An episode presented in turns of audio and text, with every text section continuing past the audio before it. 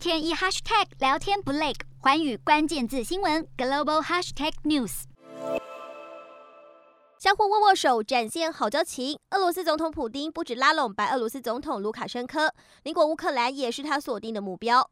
俄国近来在乌俄边境集结重兵，西方国家忧心，二零一四年莫斯科夺取乌克兰克里米亚半岛的情节可能再次重演。虽然美国已经再三警告，如果俄军对乌克兰发动攻击，将会面临严重后果，但是普丁宛如当作耳边风，还大呛不得让想进入北约的乌克兰成为北约的一员。而美国总统拜登则是寻求以外交方式解决乌克兰危机。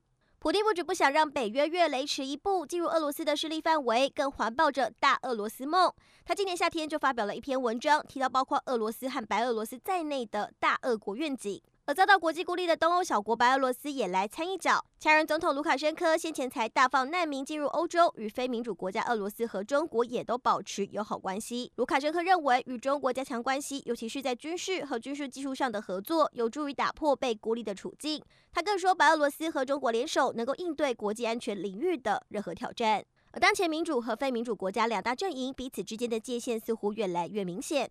专家表示，一旦东欧紧张情绪升高，恐怕会让美国老大哥分身乏术，分散对亚太地区的关注。而如果美国无法兼顾东欧和亚太两场危机同时发生，就可能减轻中国在亚太地区所面临的压力。